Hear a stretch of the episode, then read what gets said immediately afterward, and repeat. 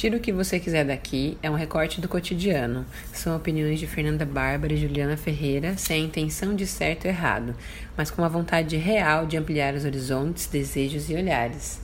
Aperta o play e vem com a gente!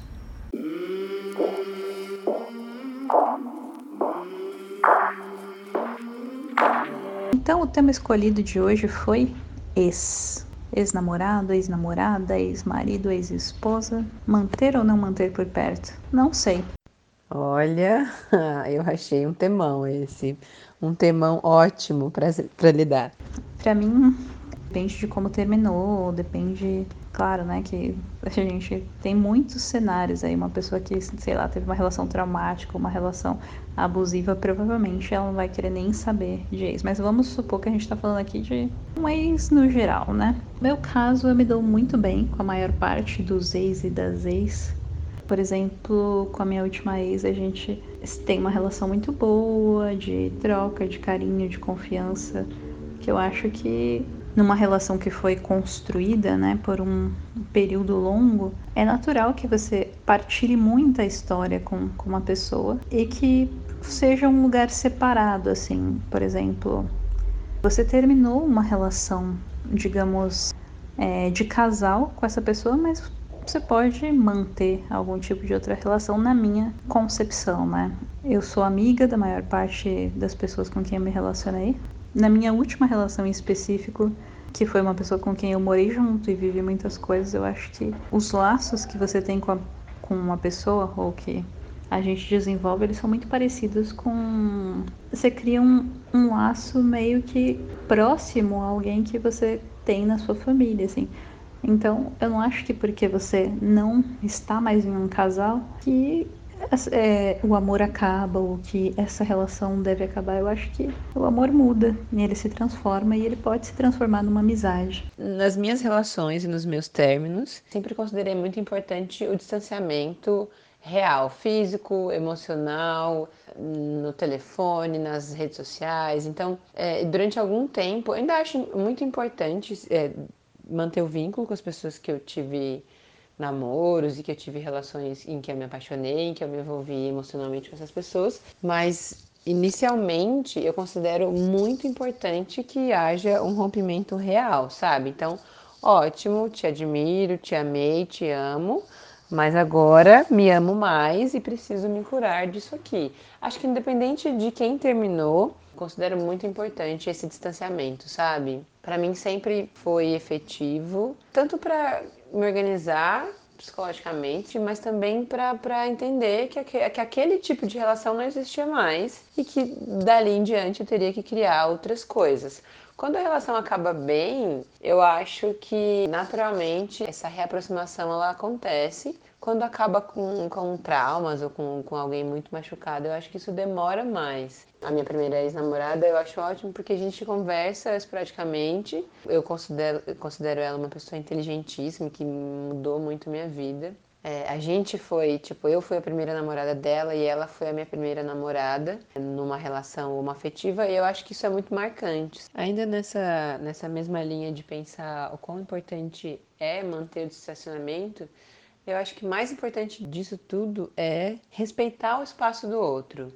Eu penso que se uma pessoa me diz não, ou se eu digo não, eu acho que esse não precisa ser ouvido, entendido e respeitado. Eu tive um namoro que foi uma história bonita e eu, eu mantenho boas lembranças desse namoro, mas que no fim ele me magoou muito é, e que eu fazia questão de manter a distância. Essa minha ex, a gente acabou de um jeito bem triste, mas a gente tinha uma admiração muito grande. Eu tinha uma admiração muito grande por ela e ela por mim. E a gente tinha uma relação ótima de se dar bem, de ser companheira e tal. Mas acabou muito mal o namoro.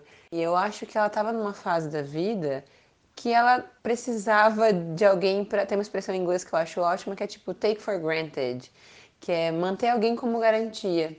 E aí, quando ela se sentia sozinha, quando ela se sentia que eu estava me envolvendo com outras pessoas, ela reaparecia. E como eu ainda estava muito apaixonada, muito envolvida por ela, machucada, mas apaixonada, eu dava trela. Então, ela me chamava para sair, eu ia. Ela me chamava para jantar, eu jantava. Ela me chamava para ir para shows, eu ia. E ela sempre voltava de algum jeito. Ela sempre mandava um comentário em alguma coisa na rede social, ela sempre vinha com uma novidade imperdível que precisava me contar. Talvez a gente tenha que ser forte o suficiente para se respeitar, para não causar um dano maior. Assim. Eu sempre achei que ah, se eu não responder eu vou ser mal educada, ou se eu não responder eu vou estar tá sendo eu não estou levando em consideração tudo que a gente viveu. E eu sempre respondia e dava trela, mas me estragando no presente. E aí eu vi o quão triste e o, o tamanho do rombo que eu estava causando em mim, dando trela para uma pessoa que não me queria mais. É triste, mas a gente precisa cortar o vínculo. E aí eu decidi que eu não respondo mais essa pessoa e tem funcionado. Acho que a Riane Leão, que é uma escritora que eu adoro, ela fala assim: não volte para aquilo que te quebrou. Acho que é um mantra. Acho que é isso. Riane Leão coberta de razão.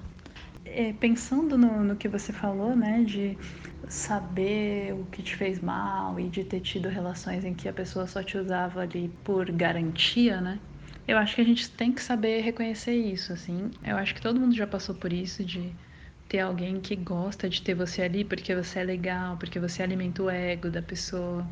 Então, se você tem esse tipo de ex, eu acho que fica na cara que é roubada para você. Qualquer outra coisa que não esteja, que não esteja resolvida para você. A parte das pessoas também funciona melhor, é, tendo esse rompimento claro, porque aí fica marcado um encerramento, né? Você fica, você se distancia e aí você consegue saber que aquilo acabou e processar de outra maneira.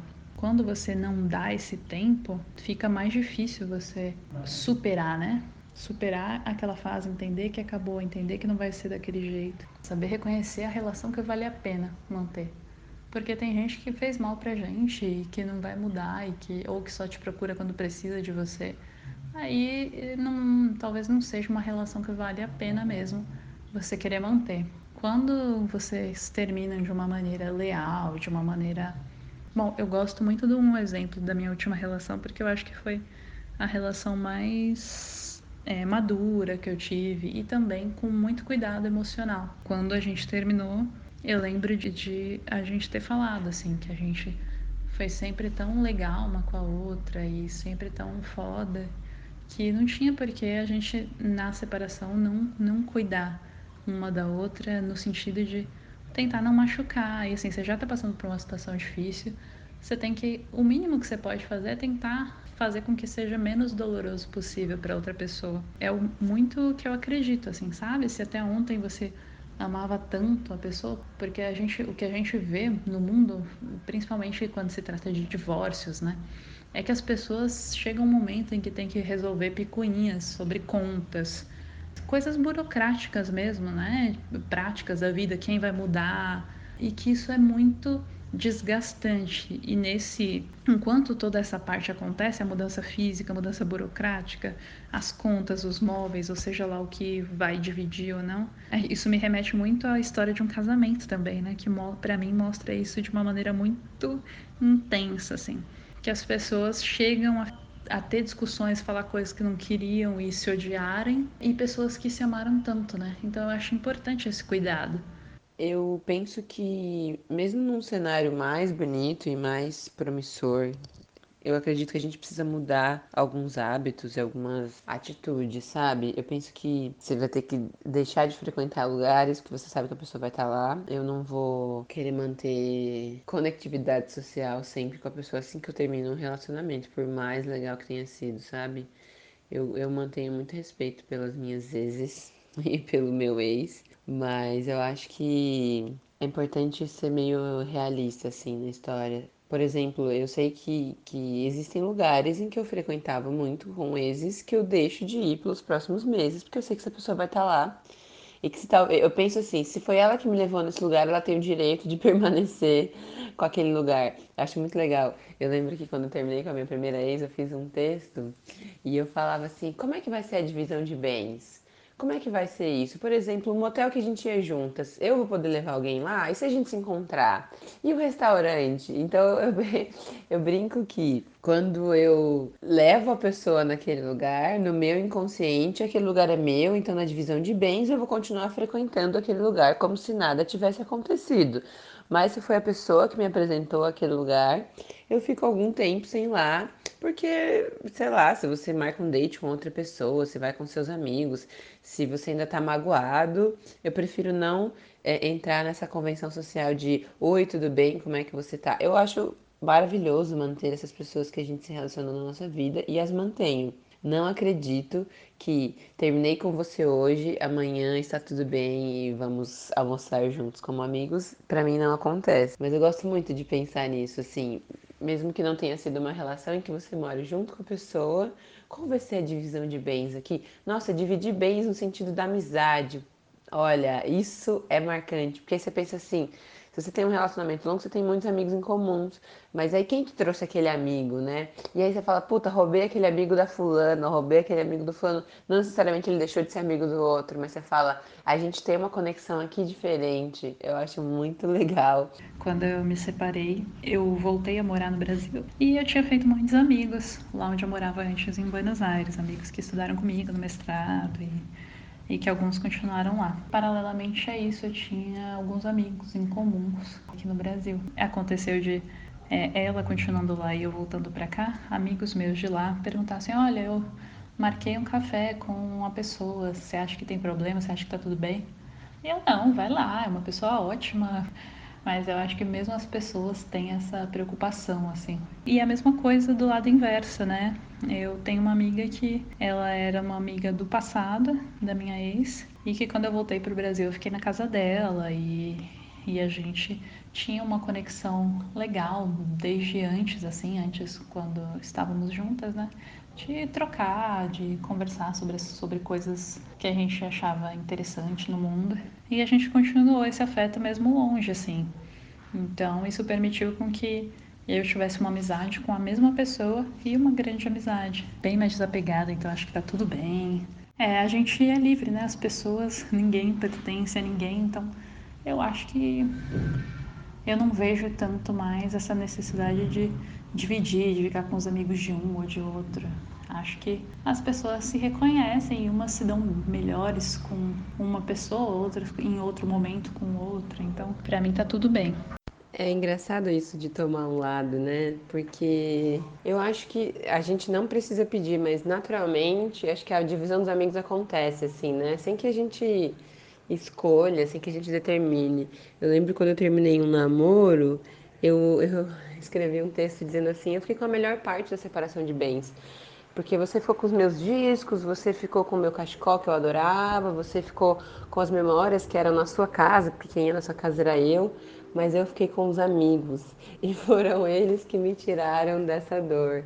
Esse texto era muito bonito, assim. Mas claro que não foi forçado, foi natural, sei lá. Eu acho que eu era o lado que estava mais sofrendo naquele término. E aí aconteceu que eu tive o, o apoio de algumas pessoas, assim. Mas hoje em dia tá tudo bem, mantenho contato com os amigos e com essa ex.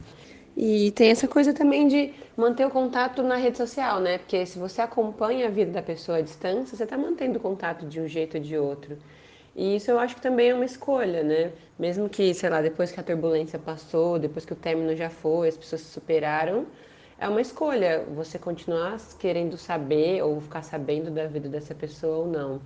O que, que você faz quando você, depois de muito tempo, você continua acompanhando as redes sociais das pessoas que você se envolveu? Ou você bloqueia para não querer saber, assim? Não bloqueio, não. Inclusive, sou a pessoa que é bloqueada, aquelas. Assim, eu não, não tenho nenhum problema em ter contato. Em, eu acho que é uma pessoa que você conviveu por um tempo, viveu coisas bonitas, boas. Então, eu não vejo hoje em dia muito sentido em querer bloquear e nem nada, a menos que fosse algo bem ruim, assim. Eu tive uma micro relação em que a pessoa me bloqueou de tudo depois que terminou e que eu acho estranho, assim. Inclusive do LinkedIn, o que é algo novo para mim.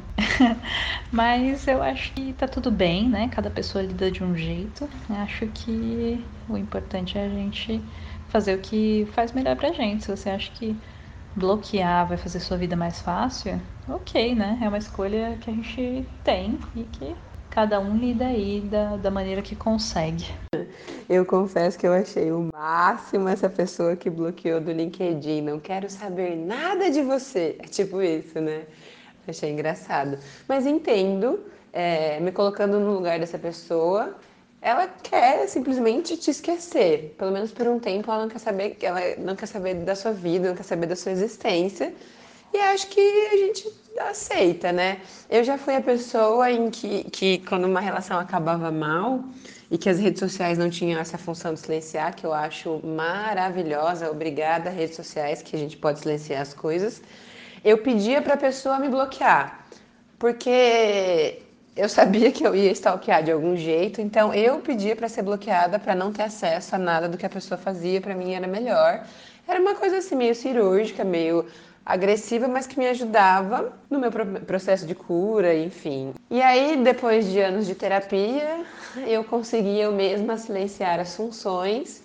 E aí, quando acontece um rompimento, um término, eu, eu simplesmente vou lá, silencio por um tempo. E depois, se eu acho que vale, se, eu, se a minha relação com a pessoa volta a acontecer, eu volto a segui-la, volto a acompanhar.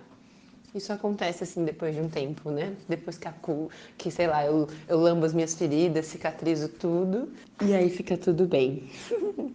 Bom, pessoal, esse aqui é mais um episódio do Tiro que você quiser daqui. Escreve pra gente caso você queira comentar, perguntar alguma coisa, tirar uma dúvida. Indica pros amigos, pros inimigos também. E um beijo no coração e até o próximo.